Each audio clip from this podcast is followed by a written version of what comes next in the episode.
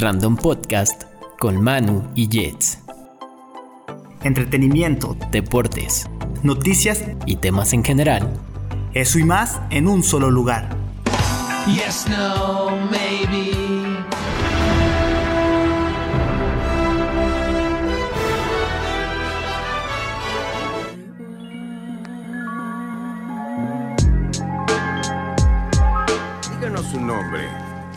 Se llama?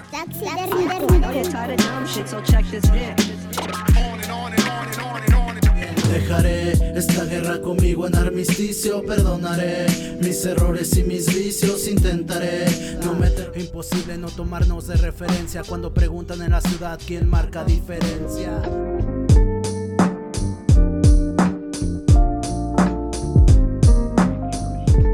Dedos le doy placer hasta su novia. Hablo de cuando chopeo samples para que los oiga. Noches de espera atrás del telón. Sin ser actor, escuchando bombas. Actor solo cuando la.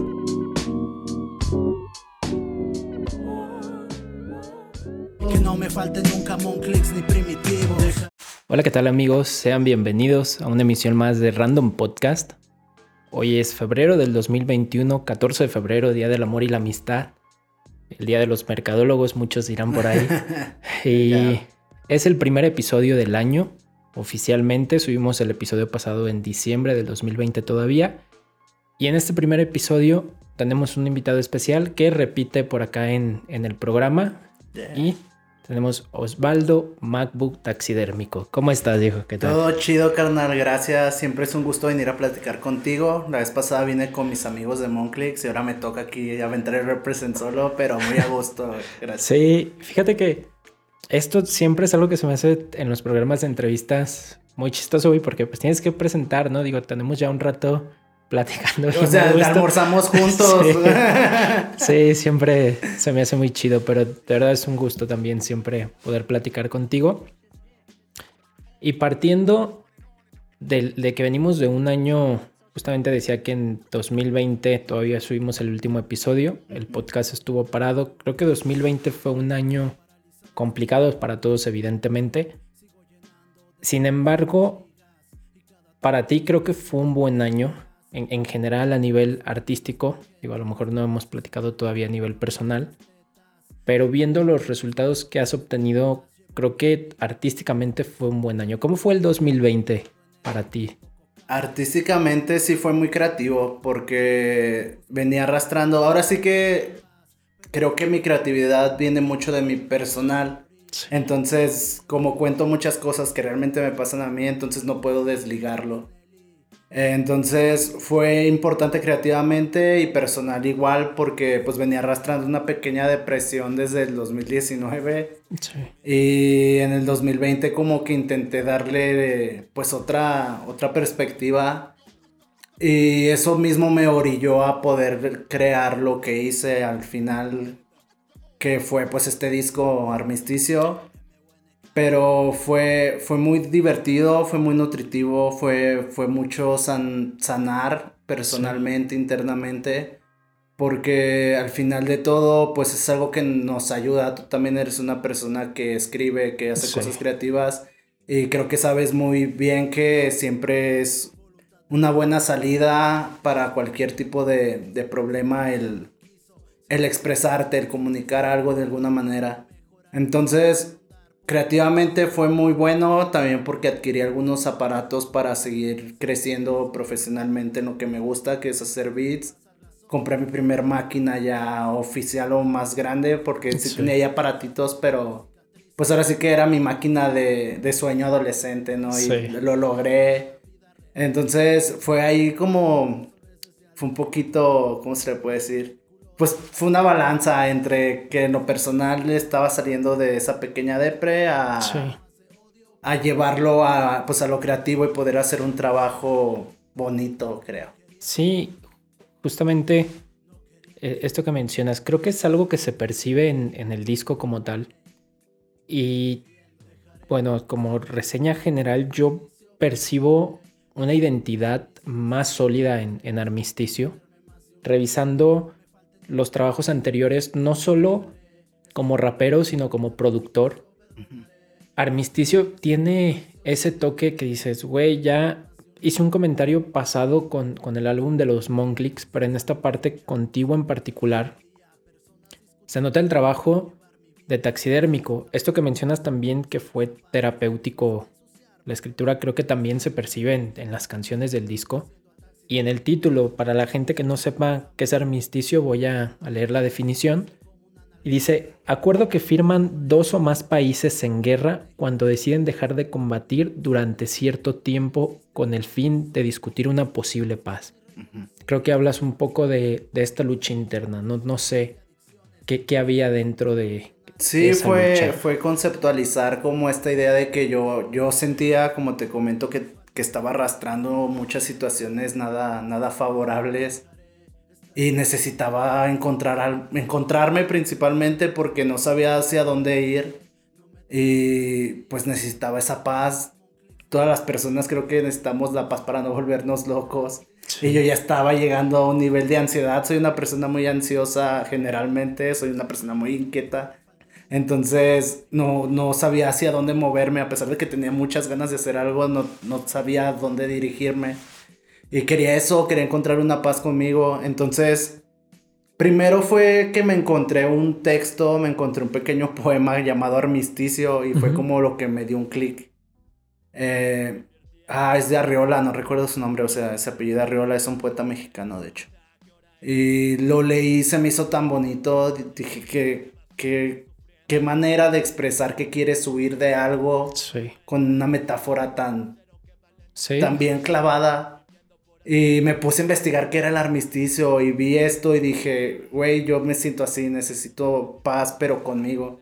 Entonces, en vez de tener esta, este tratado que tienen los países con ellos para encontrar esa paz, yo hice ese tratado de paz conmigo.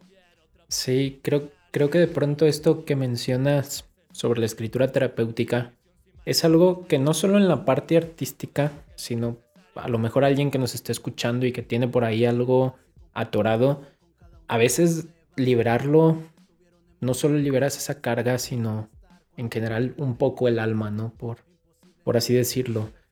Y más adelante quiero que platiquemos un poquito sobre el escribo bien, no escribo bien, pero te digo, eso lo, lo discutimos más adelante. En cuanto al tema de armisticio, el- el- la canción como tal, hay una frase que a mí me llama mucho la atención, que dice que el boom bap siga bendiciendo a Taxidérmico por quitar con beats y cajas a MacBoo Lo histérico. histérico. Que el boom bap siga bendiciendo a taxidérmico Por quitar con kicks y cajas a MacBulo histérico justamente eh, entra esta división, ¿no? Platícanos un poquito del, del rol de MacBoo, del rol de taxidérmico, cómo se diferencian. Digo, al final es uno solo, pero cómo trabajan juntos. Pues principalmente hice eso porque estaba un poquito, no me gustaba primordialmente como que aparecieran mis mismas canciones producidas por mí mismo. Sí. Con mi mismo nombre como que no me latía, o sea, se me hacía muy mamón. Sí. Y hay muchos productores que utilizan esta parte de su alter ego. eh, y me gustaba mucho esa idea porque pues conocía a Madlib que tiene a su Quasimoto. Sí. Eh, hay un productor colombiano que es Gambetta, pero como productor es el arqueólogo. Entonces como que me gustaba ese juego de, de un personaje, tener el rol de un personaje aparte. Y también lo veía como, como un escape para decir, no soy esa persona, no soy el mismo güey que rapea, es otra persona. E incluso al principio lo, lo pensé utilizar como si fuera una persona anónima. Ajá. Porque muchas veces cuando tocamos con Moncrix adopté ese, cuando salió en Superfacientes adopté ese seudónimo. Y tocábamos en vivo y decíamos que Taxidérmico estaba en su casa. Los beats desde su casa, como si Sí, fuera sí. otra persona. E incluso a veces era muy curioso porque si llegaban a preguntarnos que quién era. Sí. y primero empezó como con ese jueguito de, de pues de que no apareciera mi nombre como Sí. MacBoo en todos lados, no, no me gustaba la idea. Pero después lo vi como eso, como quitarme un peso de encima de decir, esta persona trabaja aparte. Suena un poquito pretencioso, un poquito...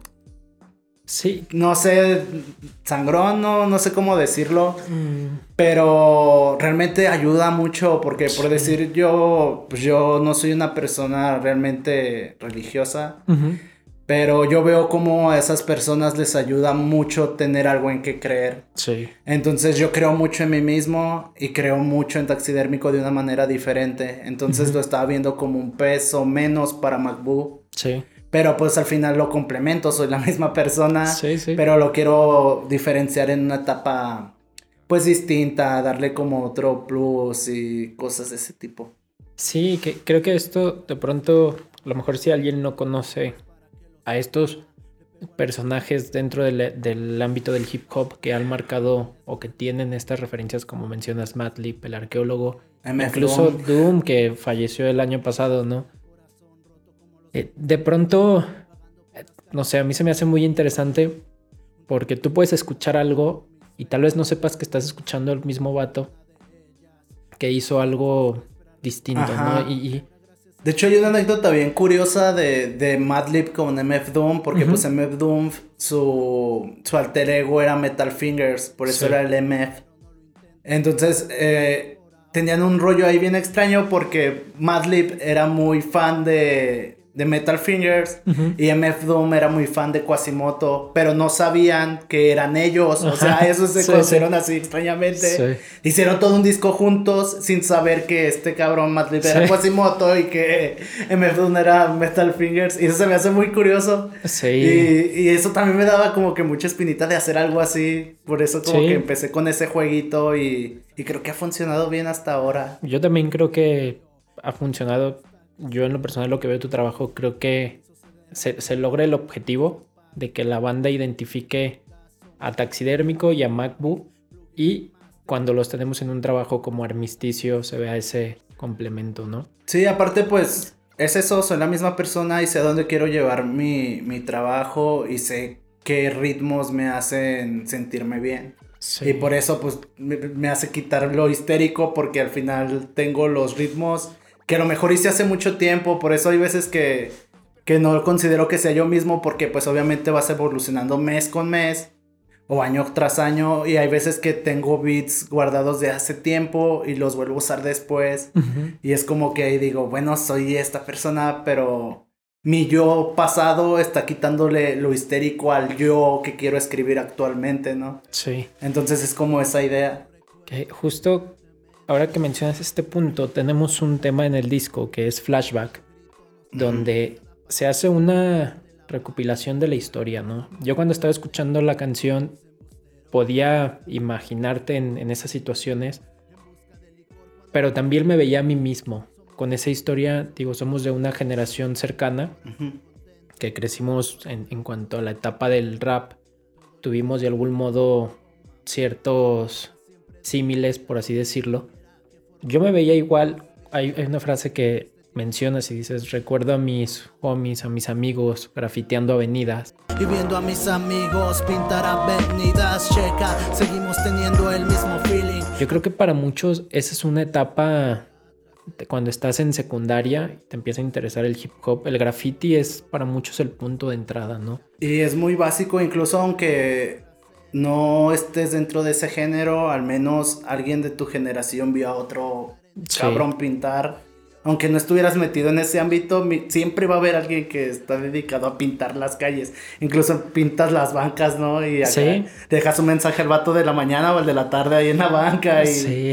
es algo muy curioso porque aunque no estés dentro de ese ámbito, siempre conoces a alguien que hace eso. Sí, E- es esta parte de de algún modo querer dejar el yo estuve aquí, ¿no? Ajá. Y creo que, te digo, escuchaba la canción de Flashback y veía de algún modo, recordaba mi historia personal. No sé si para la gente que, que lo escuchó también hizo, logró eso. Estaría chido que nos lo dijeran, nos lo contaran. Y continuamos también hablando del tema de, de dejar marcas en la canción de Levas. Si quieres pedir referencias, pregunta por Monklix.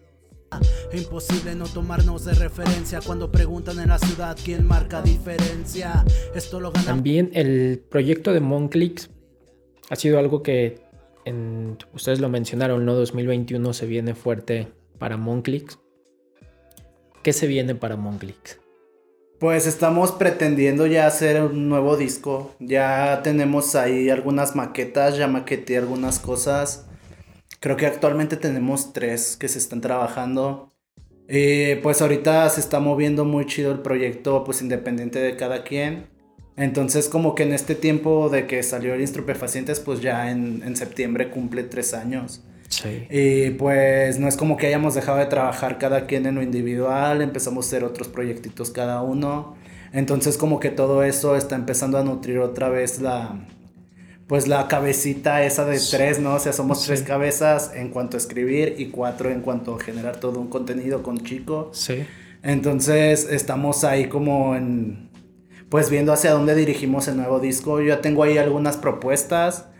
No todas creo que quedarían bien juntas. Ya sabes, a veces maqueteas unas cosas con sonidos distintos y últimamente tengo una obsesión muy cabrona porque todo sea no lineal, sino que tengan una misma, mm, ¿cómo se le puede decir? Eh, una elocuencia en cuanto al sonido. Entonces estoy ahorita buscando eso, ver cómo puedo lograr hacerlo. Entonces principalmente es un disco de Moncrix como ley. Eh, pues estar ahí haciendo videitos y cosas demás. Todavía tenemos, es que maqueteábamos mucho. Ahorita tenemos, como te digo, tenemos como tres maquetas. Pero ya tengo ahí como 10 bits que están ahí como pendientes para ver qué se puede lograr. Entonces el plan es como este año maquetear y entre esas maquetas, pues estar sacando un single o cosas de este, de este tipo, ¿no? Sí, que ahorita funcionan mucho. Pero el plan es maquetear disco nuevo. Ese es la- el primer plan de Monclix. Muy bien. Armaron el mixtape de, de beats navideños. Ah, sí. También lo escuché y me gustó bastante. Neta. Fue una idea de una semana, güey. O sea, yo vi al búnker el jueves pas antes de Navidad. Fue Sí. el- Navidad fue en jueves. Lo vi, empezamos a hacer beats juntos. Y le dije, güey, hay que hacer un beat tape. Sí. Y me dijo, ¿para cuándo? Le dije, para la otra, para la otra semana, que sea de Navidad. Sí. Y empezamos a jugar, o sea, en una semana hicimos ese beat tape, hicimos la canción, hicimos la portada. Y, y eso me gustó mucho porque creo que volvimos como a, a este rollo de cuando éramos más adolescentes y no nos lo tomábamos tan en serio. O sea, siempre ha sido en serio porque siempre lo hemos hecho con mucha fe y con muchas ganas. Sí. Pero antes era como nos juntábamos cada semana, echar una chela y grabábamos algo sin, sin tener tanta importancia de, de decir es que esto tiene que ser de esta manera tan técnica o Sí. quiero decir esto acá muy cabrón. Fue más como un trabajo de, de relajamiento, de decir, bueno, bueno, relajamiento entre comillas porque nos aventamos una chinga mezclando y masterizando Sí. todo eso en una semana. y de hecho incluso hubo beats que me llegaron un día antes, entonces todo un día antes estuve mezclándolo, yo lo mezclé. Sí. Y estuve ahí en chinga, pero fue divertido, teníamos como esa inquietud. Incluso íbamos a hacer otro, pero nos detuvimos poquito por cuestiones de tiempo de cada quien, que hubiera salido hoy. Sí. Pero no, dijimos trancas, aparte no somos tan melosos y, y no, no nos iba a gustar como ese beat. Pero la idea también de los beat tapes es sacar por temporadas eh, Sí. o una fecha que nos guste un chingo. Pues Navidad nos gusta los cuatro, creo. Entonces como que el plan es sacar un beat tape así esporádicamente con una temática o cosas así, beat tape, al final Bunker, Chico y yo hacemos beats y pues una canción de Moncrix en medio para que también sea parte secto de eso. Sí. Que Secto acaba de lanzar un tema, Tenis Chafas. eh, Ajá, sí. Lo escuché, me gustó bastante también. Y bueno, creo que a nivel independiente también se empieza a ver esa consolidación, ¿no? Yo tengo ganas de ver cómo ahora lo mencionas, en, en- se reúne como grupo esta madurez artística, ya no solo a nivel individual.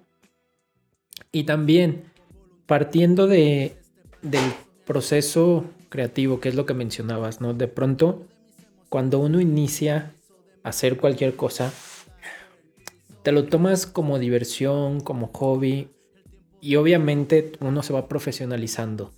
El trabajo empieza a crecer, empiezas a aprender técnicas, que justo decías, esto el uso del lenguaje, de pronto decir, no quiero decir algo tan técnico, quiero decirlo como lo siento. A lo mejor sin usar metáforas, sin usar cosas complejas y que la gente lo entienda. A nivel creativo, sé que te gusta el digging, estar buscando música. Creo que eso es algo que muchos que amamos la música hacemos, buscar estilos, buscar influencias y decir, ah, esto me inspira. Para taxidérmico, ¿cómo es ese proceso? Mm, actualmente estoy buscando un poquito más en digital. Por lo mismo de que la pandemia me, me cerró un poquito la oportunidad de ir a buscar a, a lugares porque era como comúnmente lo hacía, iba a buscar a bazares, iba a buscar a los mercaditos, a las placitas viniles. Y pues también no creas si es gastar una lanita en, en vinilos. Hay veces que incluso uno te lo dan en 100 pesos, 200 y son discos que ya son... que no están en buenas condiciones, pero pues los artistas y cosas de este tipo. Entonces actualmente estoy haciéndolo muy, muy digital. Eh, estoy intentando también clavarme ya un poquito más en, en buscar más a los artistas porque tenía esta costumbre de de escuchar una canción que me gustaba samplear y quedarme hasta allí. Eh, y pues no, no está chido. En el Estupefacientes ya lo hice un poquito más, o sea, encontraba una canción que quería samplear y me metí a buscar a ese artista porque decía, si tiene una canción que me gustó para samplear, debe tener mínimo otras 10 en toda su discografía que me van a gustar para hacerlo. Entonces empecé a hacer este proceso. Aparte, pues, no creas, también de repente ya me, da un poquito de flojera buscar en YouTube. Porque extraño este proceso de ir a buscar los vinilos. Sí. Y, y, no sé, de repente también puedes, o sea, sí hay muchas cosas que, que, encontrar en YouTube, pero por lo mismo hay muchas cosas que no te sirven. O al menos no, no se adecuan para lo que a mí me gusta hacer. Entonces, ahorita estoy como que en este rollo de, de buscar pues en YouTube y, y ver qué, qué, me puede servir y si veo algo, incluso me meto al canal y empiezo ahí a buscar. Si tengo como hay varios métodos medio extraños para buscar música.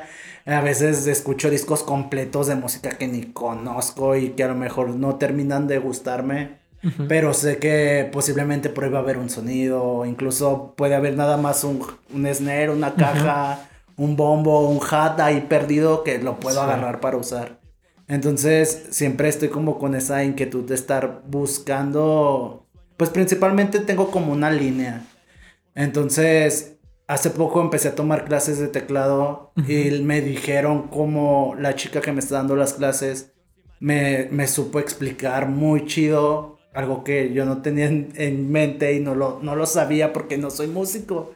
O sea, soy una persona que sabe usar sampleras. Sí. Y no sé, yo no me considero músico. Entonces ella me dijo, ¿sabes qué? Tus beats están en este tipo de armonías. Y dije, todos, me dice, todos. Dije, güey, tienes un estilo bien definido, nada más no te has dado cuenta. Entonces a partir de ahí ahora pues ya, ya sé tocar un poquito de teclado, juego con eso y pues ya busco canciones que tengan ese tipo de melodías o de acordes. Entonces pues estoy ahí como en un proceso actualmente de, evolución porque yo sentí que llegué a un límite hace como un año. Yo dije, ya sé samplear y creo que sé hacerlo muy bien. Entonces no, pues yo sé que puedo seguir perfeccionando esta técnica de samplear porque hay sampleros extraordinarios. Yo soy muy fan de Alchemist, que es un güey que sabe.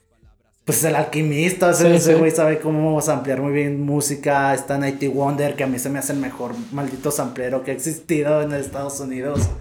Y pues como que dije, bueno, si puedo seguir perfeccionando el sampling, pero pues también puedo empezar a aprender teoría musical, puedo comenzar a aprender a tocar un instrumento y poderle dar un complemento más chonchito al, trabajo. Sí, porque a mí me queda claro que el sampling es disciplina del hip hop por excelencia. Sí, y es hermoso, samplear es hermoso. A muchas personas no les gustan que por los derechos de autor, pero pues si eres un buen samplero, nunca, nunca el algoritmo te va a detectar el sample.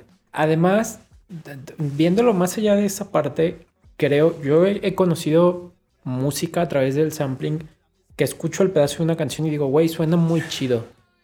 Y después me entero que es un sample y descubro al artista como tal que decías, a lo mejor ya, ya no solo escucho el- la canción de donde sacaron el sampling, sino descubres al artista completo. Sí, Creo o sea, que- conoces a de dónde salió el sample y empiezas a escucharlos a ellos. O sea, por decir, eso es lo- a mí lo que se me hace muy bonito de, de este proceso de samplear. Sí. Conoces mucha música. Yo tengo, eso es como un fallo que yo tengo y sé que lo debo de cambiar porque, como te decía, tenía esta costumbre de solamente escuchar el sample, lo agarraba y ya no investigaba más. Entonces como que ya me ponía ahí un bloqueo de decir, ya hasta aquí, cuando realmente no es la única canción que tiene ese artista. Nunca me he considerado melómano porque siento que las personas que son melómanas son las que saben incluso cuándo salió el disco, quién Sí. toca en él y, y yo no, yo soy un güey que le gusta escuchar música. Y actualmente pues estoy así como haciendo también una pequeña playlist de canciones que a lo mejor no me gustaron para samplear, pero me gustaron mucho para escucharlas. Sí. Entonces, eso es lo bonito de ese proceso, que vas conociendo artistas, vas conociendo más música, otros géneros, incluso algunos géneros que tú decías, como que tocan esto, ¿no? sí. Entonces, eso es lo que a mí se me hace bien cabrón y hermoso del sampling, de samplear que puedes estar, si no estás haciendo música, estás descubriendo música. Sí. Creo que no lo puedes decir mejor, es, el descubrir. Y también en la parte de hacer música, porque pasa algo que yo en, en lo particular también siempre que me dicen, güey, es que tú haces canciones, tú haces música. Si hablamos de hacerla como tal, pa- de crear música, pues no. Yo en lo personal también nunca me he considerado músico. Siempre he dicho como que soy más escritor. Y es algo que a veces la- las personas, estas barreras creativas, mentales que uno solo se impone, que te decía que quería platicar un poco de esto, si escribo bien, si no escribo bien, si hago música bien o no hago música bien. A final de cuentas, uno es el que pone sus propios criterios, ¿no? Teniendo referencias, tú sabrás y, y tendrás esa sensación de cómo lo haces. A lo mejor si vas empezando y te comparas con alguien que tiene muchísimos años, vas a, a llevarte un, digamos, vas a topar un con pared, ¿no? Y, y te vas a llevar una decepción. Es cierto que, que en el mundo de la música se menciona y se dice, quiero sonar a, y es recomendable que la gente que va empezando se lleve por un estilo, es bueno. ¿Qué le dirías a la gente que va comenzando a hacer música? O que no se atreve a hacer música por lo que quieras. Pues yo creo que principalmente debes de ver qué quieres hacer, porque necesitas también tener como definido a qué mensaje quieres dar. Con el mensaje no quiero decirte que si vas a escribir algo muy muy estructurado, muy poético, sino que quieres dar a- de ti a las personas, ¿no? Entonces creo que principalmente debes de bajar la idea de qué quieres lograr con lo que quieres hacer. Al final, pues sí sirve de mucha, mucho reflexión interna para uno. Y si es así, pues como sea, no, principalmente quitar el miedo, porque pues nadie te va a limitar a hacerlo. Yo Sí. creo que todas las personas somos capaces de poder lograr hacer cualquier expresión artística, ¿no? Si te decides hacerlo. Obviamente, si, si hay personas que tienen talento nato Sí. y si no las tienes, las forzas, porque si esa persona tiene la capacidad de hacerlo, quizás tú no tienes la misma habilidad o el mismo talento, pero lo puedes hacer porque al final de cuentas eres tienes la misma capacidad de otra persona para lograr hacer cosas. Sí. Entonces, yo siento que principalmente tiene que ser el miedo. Creo que a veces lo que estamos muy acostumbrados y erramos mucho a hacer es a guardar las cosas tanto tiempo. Porque es eso como que estás buscando el perfeccionismo y la neta yo siento que nunca vas a llegar a un perfeccionismo e incluso nunca vas a saber qué mejorar o qué pulir si no subes lo que ya hiciste. Sí. Porque no tienes un feedback de con las personas. Al final la retroalimentación siempre es necesaria, ¿no? Con cualquier tipo de persona, incluso aunque no esté en tu género. Yo actualmente hago mucha retroalimentación con personas que no están en, en el rap. Sí. Entonces, eh, y porque me gusta, porque yo sé que si le pregunto a mi otro compa que es productor, obviamente me va a decir las, las técnicas hip hopas de, no, Sí. a lo mejor hubieras hecho este, no pone- puesto una caja acá o... Pero cuando es con una persona que es que hace otro tipo de género, pues a lo mejor él me puede decir, sí está chido, pero a lo mejor si metes acá un sonido de este lado, puedes jugar. Entonces creo que también es bueno tener como este ser abierto en la cuestión de las críticas constructivas. Al final no es algo que siempre te va a ayudar, te va a funcionar para poder hacer cosas, para poder seguir alimentando tu proyecto. Y eso yo creo que, que si tienes miedo, pues no deberías tener miedo. Al final son cosas que, que hacen miles de personas. No es como que solamente música hagan 10, Sí. ¿no? Y aparte hay miles de personas haciendo géneros distintos. Sí. Entonces, pues primero es como esa espinita. Hay, hay personas que tienen pánico escénico y, y- Sí. Pero pues después esas son habilidades que vas adquiriendo. Pues tampoco no es como que yo la primera vez que me trepé, me trepé siendo el, el super showman, ¿no? Sí. Pero es eso, creo. Sí. Quería proponerte un ejercicio. Eh, la vez pasada hicimos improvisación con palabras. En esta ocasión me gustaría hacer un acompañamiento con la guitarra, pero el ejercicio es para la gente, mencionaba, que tiene estos bloqueos de pronto. Primero, haciendo algo solo con una cuerda, tocando únicamente una cuerda, y después solo con cuatro acordes, que es muy de pronto criticado esta parte de las canciones de cuatro acordes. Pero pues creo que para empezar, alguien que va iniciando en la música, que vea que se puede hacer algo sin, sin ser tan, digamos, tener que ser tan técnico, tener que ser tan preciso y decir, "Güey", mostrarles que se puede hacer algo en poco tiempo y solo dejarlo fluir. No sé qué te parezca la Va, dinámica. juego. Aparte, pues, el hip hop es mucho loop, entonces... O sea, el punk, el punk es una de esas músicas que nada más tocan cuatro acordes en toda la maldita canción y son canciones que, que han cambiado generaciones. También hay algo que debo decir previo a esto. Yo soy un guitarrista muy malo. La verdad, no, no es que tenga como los grandes dotes de, de la música. Y también, justamente para hacer el ejercicio, no es como que diga, ay, ni siquiera he pensado, también es un ejercicio para mí. Claro. Porque estoy pensando cómo, cómo hacerlo fluir, ¿no?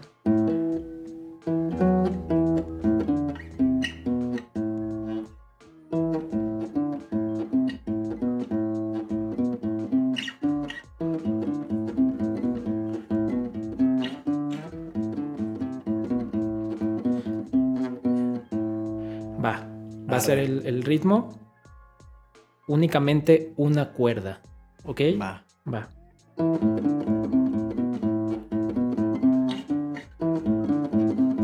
Yo, yo. Emulando por las noches lo fais, van lleno de lodo por lo recorrido los Nikes. Veo cómo van peleando por llegar a los tops. Yo encerrado haciendo clásicos, sirviendo samples on the rocks. Si quieren escuchar un sermón, pongo a Eric con la misma misión de Bob, disparar al sheriff. Tenemos el mismo porte que el sus movies Pesci y los molestamos cual custodios de Lucumberry. Aquí somos All Stars como los Fania, como Jordan Dérmico tienen sus manos magia, golpe tras golpe, canasta tras canasta. Ahora solo ven cómo nos convertimos en mastas. G. Excelente. Y, y bueno, esto es lo, lo que quiero que vea alguien que no se necesita mucho, tío, güey, tío, la neta, yo no creo que sepa tocar la guitarra como alguien que sí lo sepa. Y vamos a hacer el mismo ejercicio con cuatro acordes. Va a ser mi menor, para los que digo, no lo están viendo, es mi menor, re, la menor y do. Entonces sería algo...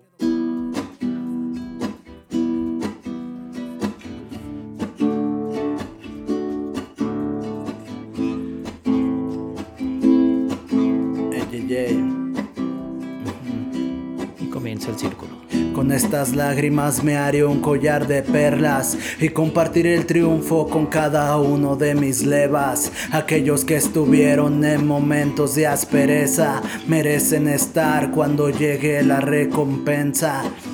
Imposible no tomarnos de referencia cuando preguntan en la ciudad quién marca diferencia. Esto lo ganamos con el sudor de nuestra frente y trabajando serio como mafiosos de Scorsese. Excelente. Y es, es... No sé, creo que esta parte de, de la creación musical también es uno de los temas que me gustan mucho, que me apasionan. Y aparte, pues, no, no sé, a veces no se ocupan los grandes elementos para poder lograr algo. O sea, tenemos, tenemos la pinche fortuna de, de incluso pegar en las piernas y ya tenemos Sí. ritmo. O aplaudir, o Sí. pegarle al piso con el pie y ya tienes un ritmo, ¿no? Que ese es el instinto más nato, ¿no? Cuando empiezas a escuchar música. Es mover el pie. Sí. Y seguir el ritmo.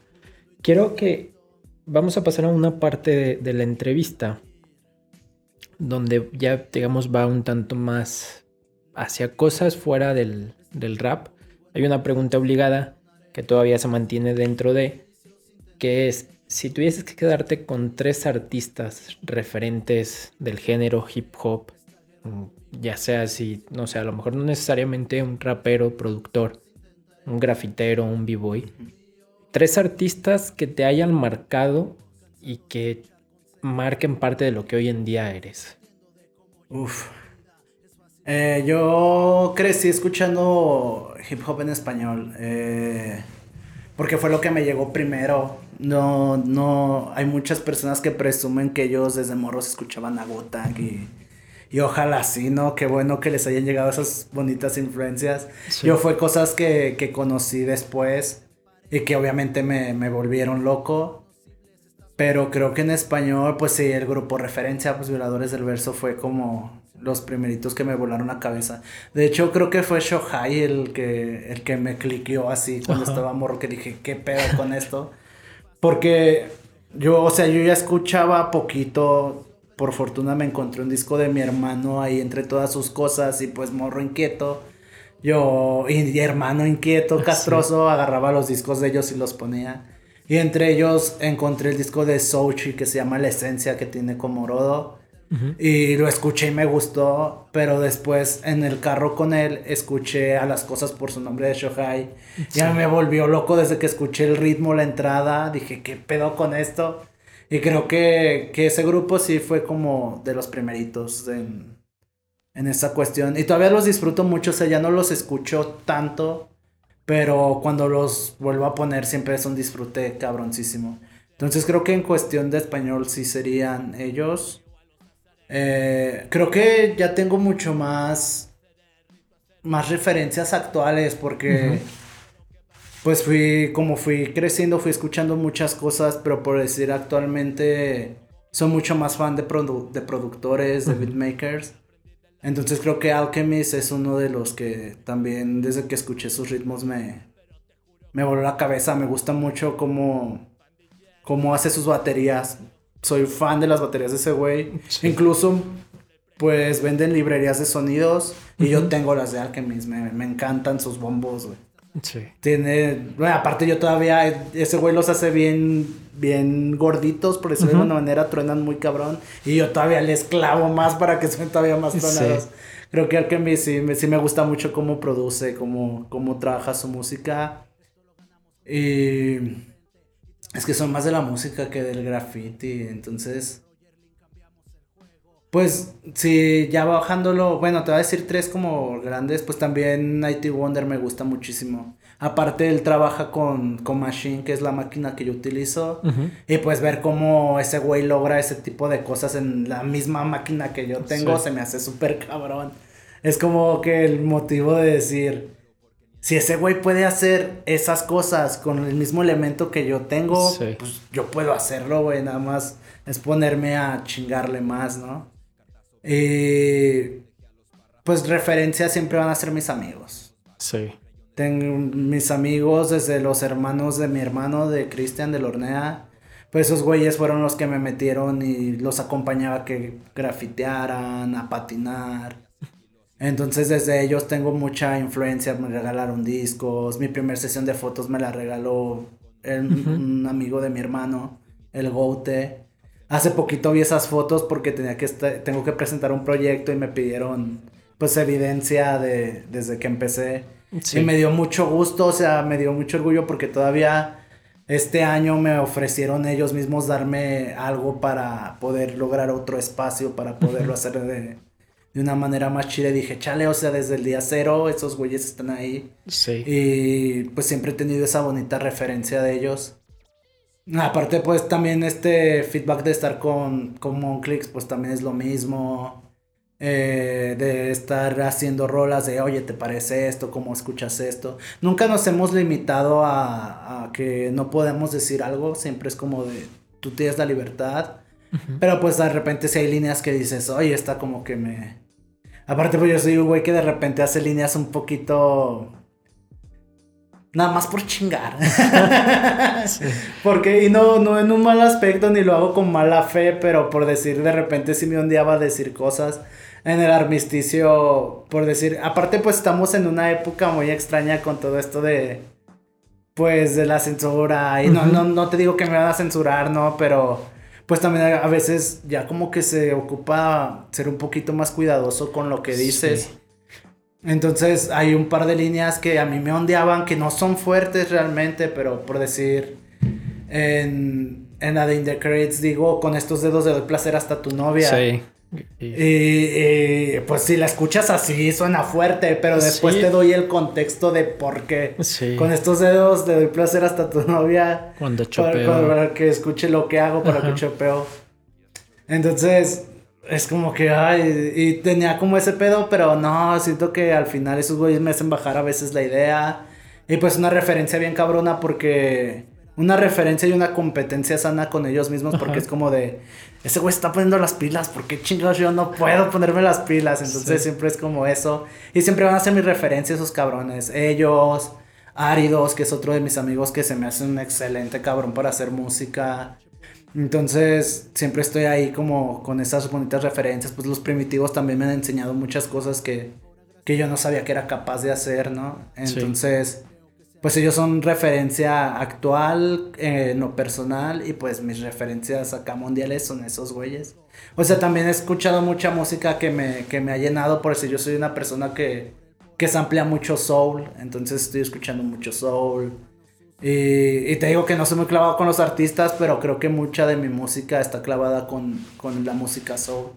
Y no es no específicamente la gringa, o sea, en Armisticio sampleé todo, que la mayoría es música japonesa. Es soul japonés. Antes de que se me vaya, ahora que mencionas esto, la portada de Armisticio. eh, se nota el, el estilo japonés.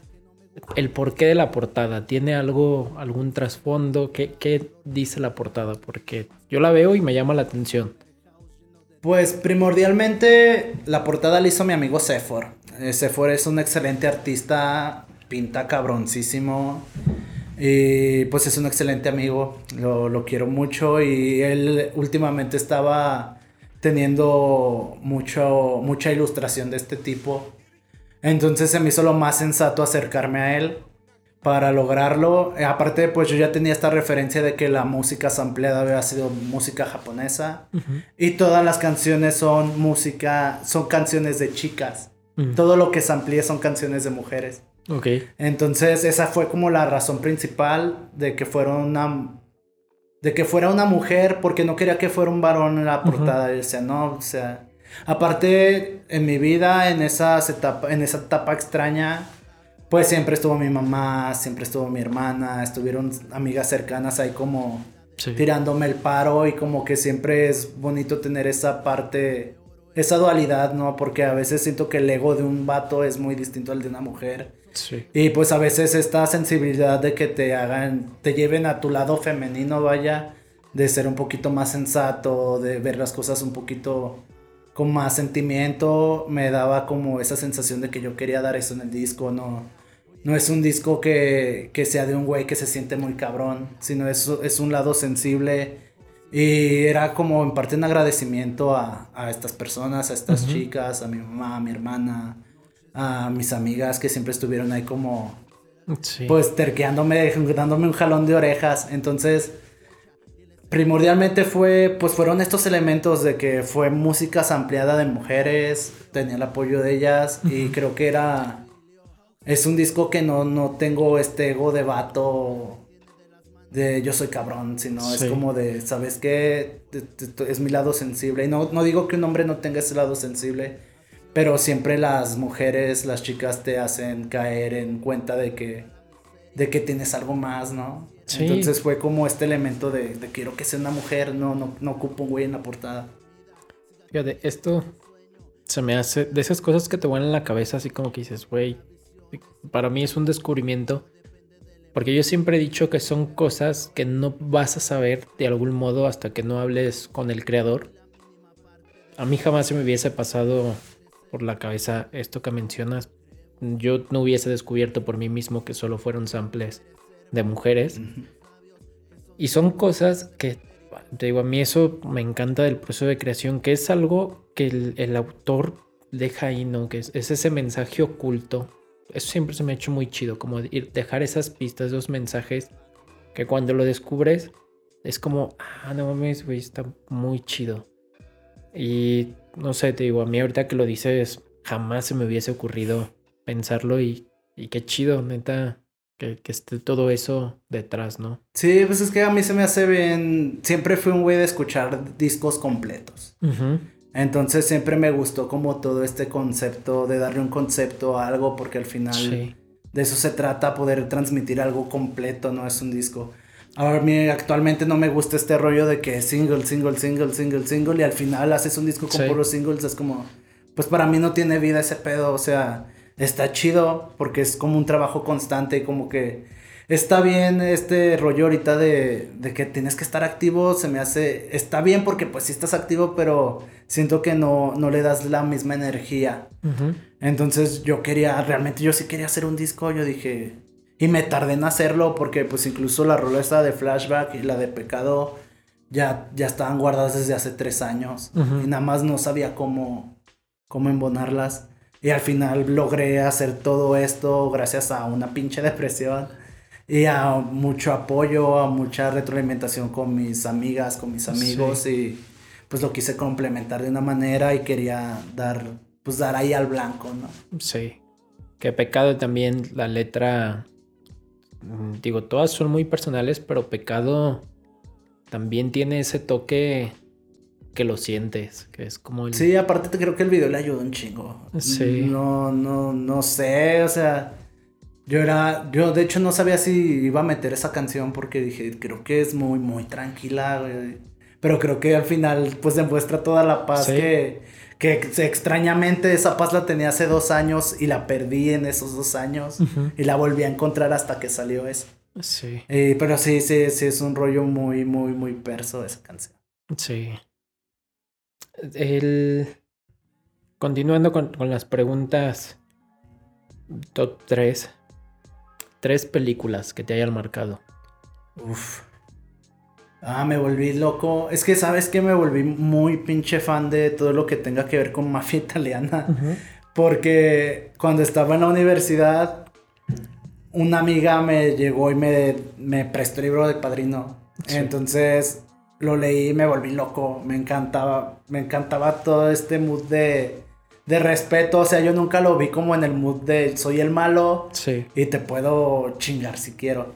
Sino como que me gustaba este rollo de esta persona tiene, tiene un respeto por lo que es, por Sí. todo el trabajo que hizo para llegar a donde está. Entonces empecé con ese, aunque el padrino no, o sea, sí me gusta el padrino, película del padrino se me hace bien cabrona. Pero de ahí me fui desglosando más películas, entonces veo muchas películas de mafia. Me encanta Goodfellas, güey. Esa me, me gusta mucho, me encanta cómo actúa Joe Pesci, entonces soy fan. Donde sale Joe Pesci, soy fan, güey. Entonces creo que Goodfellas me gusta mucho. No, no es que me haya cambiado la vida Goodfellas, pero me gusta mucho cómo está contada la historia y cómo actúan esos güeyes, se me hace muy cabroncísimo. Mm, ¿Qué podrá ser? Me gusta mucho Memento de Nolan. Esa película también. Como que cuando empecé a ver películas más. Pues ahora sí, ya más grande, ya un poquito más maduro. No creo que sea todavía maduro. Todavía soy un güey muy, muy inquieto. Pero vi Memento y también me gustó mucho esta idea de, de cómo. Bueno, pues al final ese güey está buscando a- al agresor de su mujer. Sí. Eh, y no te pierde la memoria y al final para lograrlo pues está tomando fotos, está tatuando. Y se me hacía muy cabrón eso, ¿no? Que si... Que al final es un, un desmadre, ¿no? El final. Pero se me hacía muy chido esta parte de, de... De no quitar el dedo del renglón y buscar lo que quieres, ¿no? Estar en chinga buscando un objetivo. Que a lo mejor no, no tiene que ser vista de esa manera. Pero si lo, si lo das esa connotación, pues puedes ver que ese güey nunca quitó el renglón de buscar, pues para él justicia, pero pues si tú lo das en tu vida es hasta encontrar ese, ese punto para ti que te va a llevar a algo más, ¿no? Sí. Entonces, Memento, Goodfellas y... ¿Qué más será?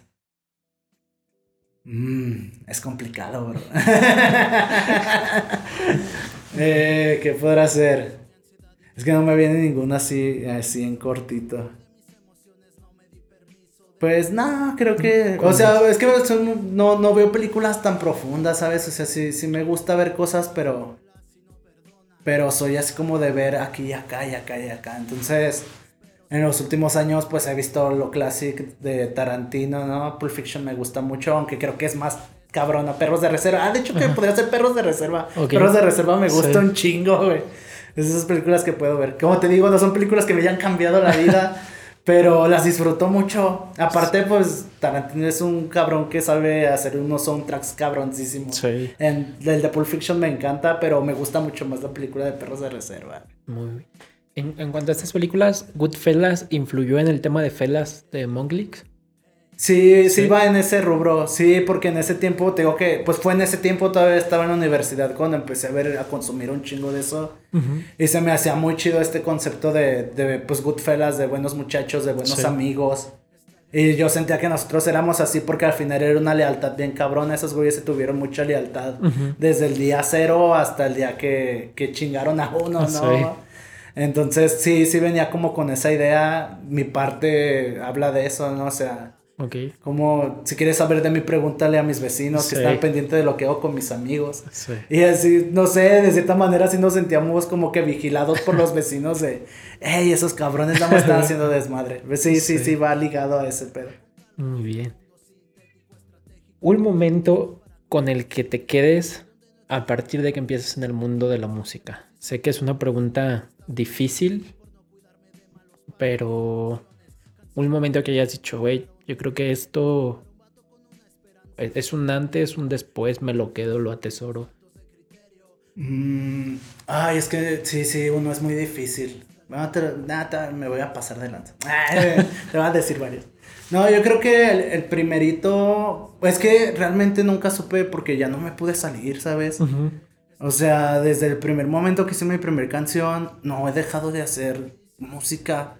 Y no es como que yo me esté forzando a hacerla, o sea, es algo que ya tengo como en automático. Sí. Eh, este año ya van a cumplir 10 años de que grabé mi primer canción, o sea... A mí se me hace Sí. mucho porque digo, son 10 años y, y, y volteo hacia atrás y digo, güey, es que sí he hecho cosas, pero yo no las siento. Y no es que no lo sienta eh, internamente, sino siento que no ha pasado tanto, porque ya lo hago muy natural.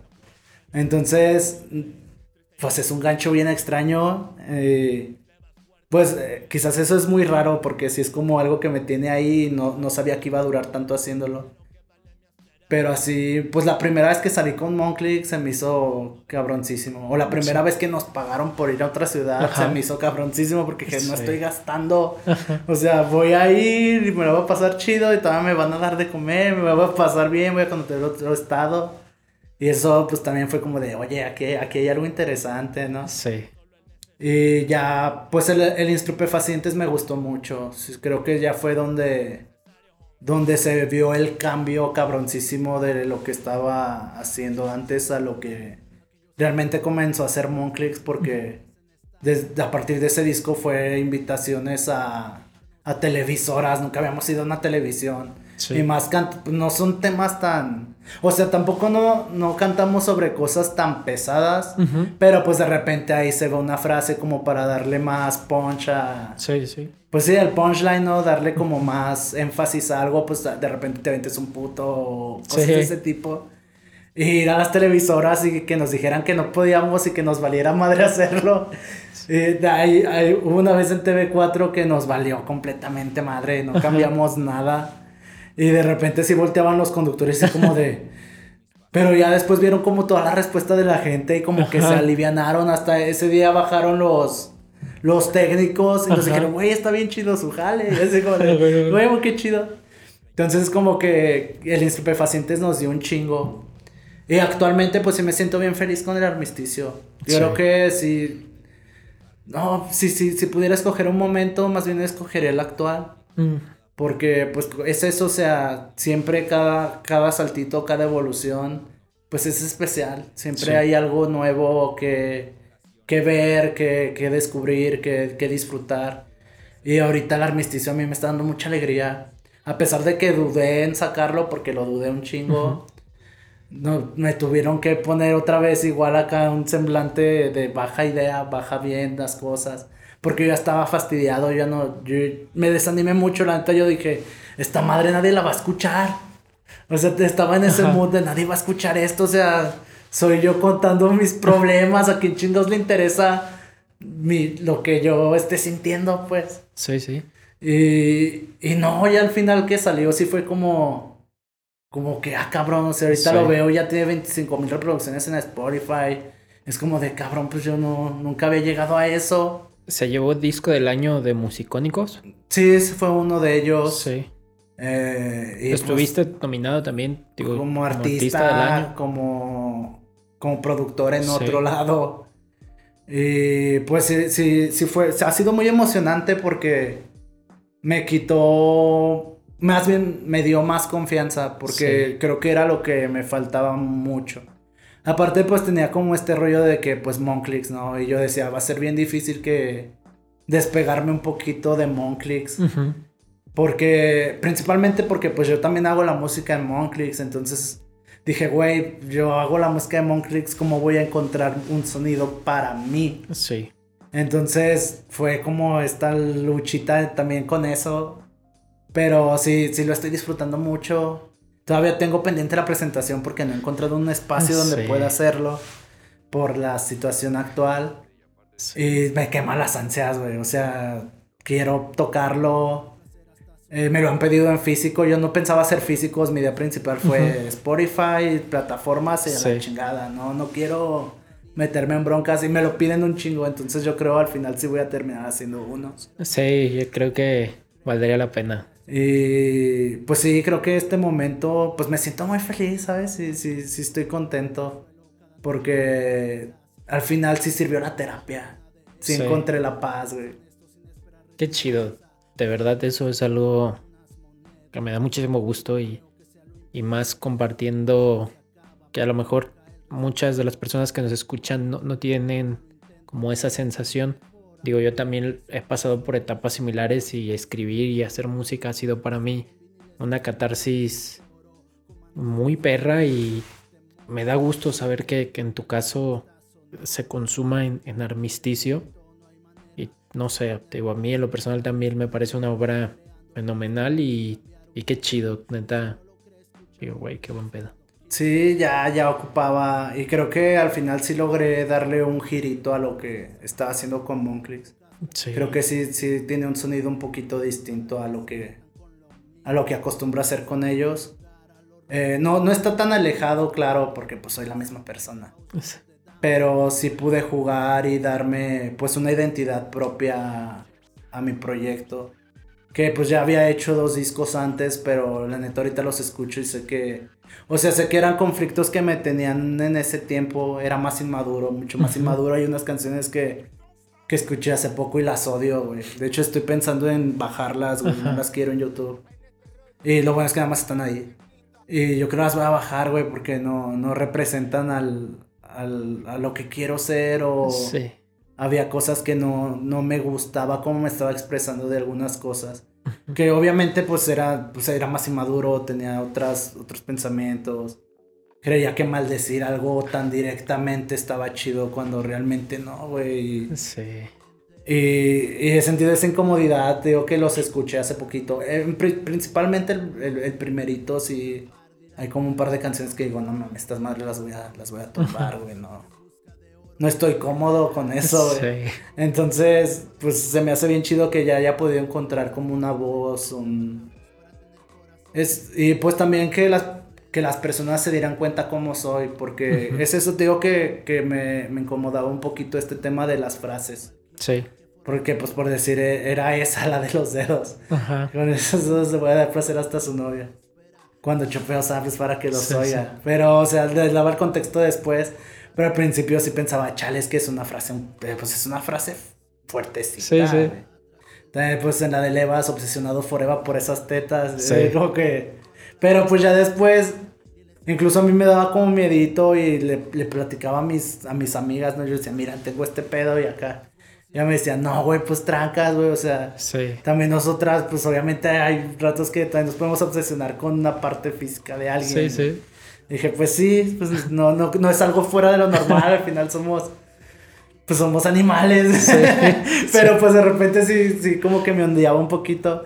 Pero pues lo, lo que se me hace bien chido es que las personas saben que no estoy diciendo esas cosas en mala fe o, o de Sí. mala leche, sino es algo que me está ayudando a englobar algo que, que va, está dando un resultado diferente. No es como que te estoy diciendo esto para chingar, es, Creo que es eso- simplemente el jugar con las palabras y ser un poquito. Aparte, pues ya sabes, yo soy acá un poquito. Pues soy cotorreador, pues, soy, soy botana, me gusta echar.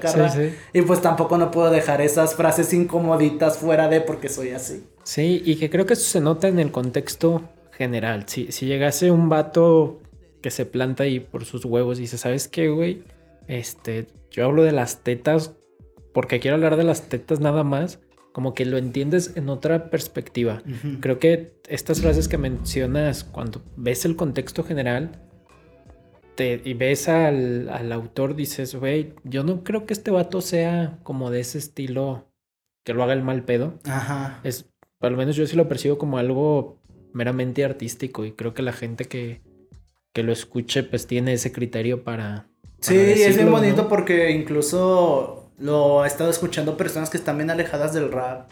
Me llegaron a mandar muchos mensajes de, güey, ese disco, que pedo, a mí no me gusta el rap y está bien hecho. Sí, De que lo han escuchado personas adultas y que les ha gustado mucho cómo está. Bueno, adultas me refiero a que son mucho mayores que yo, ¿no? sí. O sea, 40, 50 años y que se lo están dando con gusto. Y eso se me hace bien cabrón. Aparte siento que es bien digerible. Sí. Es, está, es, es, es poco tiempo, dura como 17 minutos. Pero son 17 minutos que no baja. Ujú. Incluso un chingo de banda me reclamaba como de, güey, dura bien poquito, quiero otro. Es Sí, como de, ay, güey, sí. pues no, ahorita no. A mí también me, me dio esa sensación de, de que te quedas con ganas de... Lo estuve escuchando como en loop. Ajá, sí, es que de hecho lo, lo hice con esa intención. Ajá. Porque, bueno, si te diste cuenta, en cuanto termina el coro, Es- entra la canción. Pero parece que no. Que no hay un es más corte. del coro. Entra el intro Sí, sí. y no se despega la canción que Ujú. sigue. Es como si fuera la misma. De hecho, eso, eso me pasó mucho que no sabía porque estaba escuchando, no sé, había escuchado una frase y se mantenía y no me daba cuenta en qué momento ya era se la hizo otra el canción. cambio, sí, lo hice con esa idea. Y al final sí, sí, sí resultó y fue Sí. puro juego. Según yo fue un accidente, no recuerdo. Pero también fue como esta terquedad de que, por decir, el, la rola de Green Berets, Ajá. que es la segundita, la Sí. primera canción, el intro lo hice con el mismo sample. Entonces dije, es el mismo sample, puedo jugar a, a juntarlo. Sí. Y empecé con eso y después me agarró la obsesión de quiero que todo sea así. Entonces como que también por esa parte está bien digerible porque se te hace, Sí. se pasa muy rápido. Y pues se me hace bien, bien cabrón y se me hace bien chido que muchas personas lo hayan recibido tan, tan bonito. eh. Hay personas que lo, que yo no sabía que escuchaban rap o que una morra me mandó un mensaje de, güey, mi hijo está escuchando rap porque te escucho Sí. a ti, güey. Y yo así como de, pues yo, yo qué, pues, o sea, yo soy, yo soy un cabrón Sí. que vive a quizás a cuatro colonias de la tuya. Sí. Pero pues qué bonito que, que le, y que le dé la oportunidad también la, la, La madre, mujer, la Sí. madre a, a presentarle mi proyecto porque sé que no, no tiene algo tan fuerte, o sea, cualquier persona lo puede disfrutar sin, sin broncas. Un niño se la puede fletar y lo puede pasar bien. Sí, sí. Eh, y nunca lo hice con esa intención y eso es lo que más me gusta porque no fue como pensando de todo el mundo le va a gustar esta madre. Que a lo mejor pues obviamente se ha de haber alguno que no le gustó y pues está Sí. bien, es un criterio normal. Sí. Pero pues se me hace, se me hace bien chingón ese pedo que, que lo recibieron como yo no imaginé, güey. nunca. Sí, y yo creo que el cariño de la gente lo ha demostrado, porque yo lo veo y digo, güey, no sé, es- nosotros nos topamos desde hace muchos años, digo, a pesar de que a lo mejor no coincidimos tanto en muchos aspectos o no nos frecuentamos tanto, es, es eres alguien a quien he visto que diga, güey, ese güey yo lo topaba cuando echaba reja ahí por mi casa. Simón. Eh, o me acuerdo de veces que nos topábamos en Zanje, cosas de ese estilo. Y que digo, güey, a mí me da un chingo de gusto ver que a la gente que conoces le va bien. Y, y que la gente le tiene, te tiene ese cariño. Digo, güey, neta, qué buen pedo, porque creo que eso habla de la persona en sí. Entonces, pues, digo, qué, qué chido, neta. Sí, pues yo siento que sí, sí es mucho eso. O sea, mientras tú te demuestres como realmente eres, Sí, pues lo de, pues es eso, eres una persona, no quiero decir que yo lo sea, pero yo topo personas que a mí me caen súper cabrón porque siempre que las veo son bien auténticas, son muy ellas y, y eso me gusta, me gusta toparme con personas así, me he topado contigo, gracias. me he topado con muchas personas que de- realmente se nota que, que aman lo que hacen. Sí. Aunque no sea música, aunque estén haciendo ropa, aunque estén haciendo... Tengo una amiga que hace regalos, Ajá. o sea, es como sorpresas. Y lo hace con tanto amor que digo, güey, qué bonito que las personas dediquen tanto tiempo a algo que, Sí. que aman, güey, que les gusta hacer. Sí. Y más cuando se vuelve trabajo es súper cabrón. Es, Sí. es divertido, ¿no? Aparte te diviertes, la pasas chido y, y ganas dinero. sí. Sí. Creo que vamos a ir cerrando la entrevista. La neta es que disfruté mucho esta, esta plática. Me llevó muchas cosas en, en qué pensar en general. Creo que eso es lo chido cuando tienes una conversación que te hace reflexionar. Eh, te digo, a mí el tema de la portada de Armisticio fue un descubrimiento así como, güey, no mames, qué chingón. Sí, está ahí. Sí. Sí, fue, fue, pues sí, sí lo pensé mucho. Sí. Incluso la franjita que tiene un lado, pues en los viniles japoneses, todas las ediciones tienen una franja a un lado con información. Por eso en la franja de un lado está toda la información. Sí. Y pues bueno, te agradezco mucho el haber estado aquí en el programa una vez más. Este, de verdad, siempre es un gusto tenerte aquí y poder platicar contigo. Creo que eres de esa gente con la que fluyen las conversaciones, que no es como que, "Ay, güey, ¿qué le pregunto? ¿Qué le digo? Entonces, Platicador, el vato. entonces de verdad, muchísimas gracias. Eh, a ti, homie, gusto. gracias. Porque yo fui el terco de, ya vamos a hacer eso. Sí, que eh, también eh, para la gente, digo, por cuestiones de tiempo, de pronto se complica. Yo espero ya estar regresando a la modalidad semanal. Ah, Digo, con este madre. es, es el arranque ya oficial. Digo, ya tengo planeadas las entrevistas de las próximas semanas. O sea, ya están concretadas, pues. De lujo. Entonces, pues nos van a estar escuchando aquí. Sé que lo he dicho muchas veces y hemos pausado, pero en esta ocasión, pues no. Ya, ya va en serio. A eso. Y bueno, muchas gracias amigos. Espero que pasen una muy bonita día, tarde, noche. Pues un, un gusto a todos. Muchas gracias. a ti, homie.